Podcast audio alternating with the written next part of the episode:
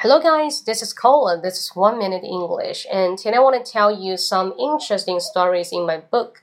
那今天我说一下我关于写的这本《父与子》书里面一些英语思维的用法。For example, if I say 我很沉浸于看这本书，many people want to say 沉浸。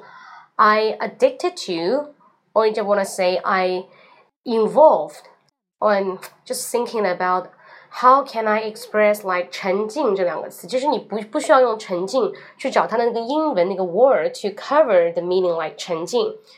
You just need to see 沉浸它是怎样一种方位，它是往里面、往外面、往上面、往下面。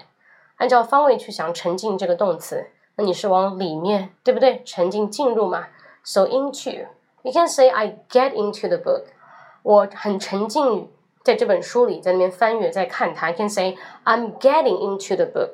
I'm getting into the book. So just getting to. 那你说老师可不可以用 reading to? Of course, just say into. 所以说介词才是英语的灵魂。以后碰到一个词不会说，特别是动词，不要去担心我怎么样想出一个词去表达，你直接去想它介词在哪里。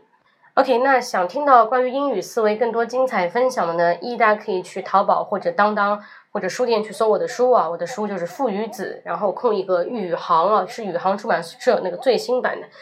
那它是按照英语的一个思维来写，就是如何像外国人那种逻辑来说话来写的。所以把它看完之后呢，大家口语能力一定会有一个飞速的一个提升，好吗？那我下周二会有一个新书的发布会，会在千聊里面。那大家如果要观看的话呢？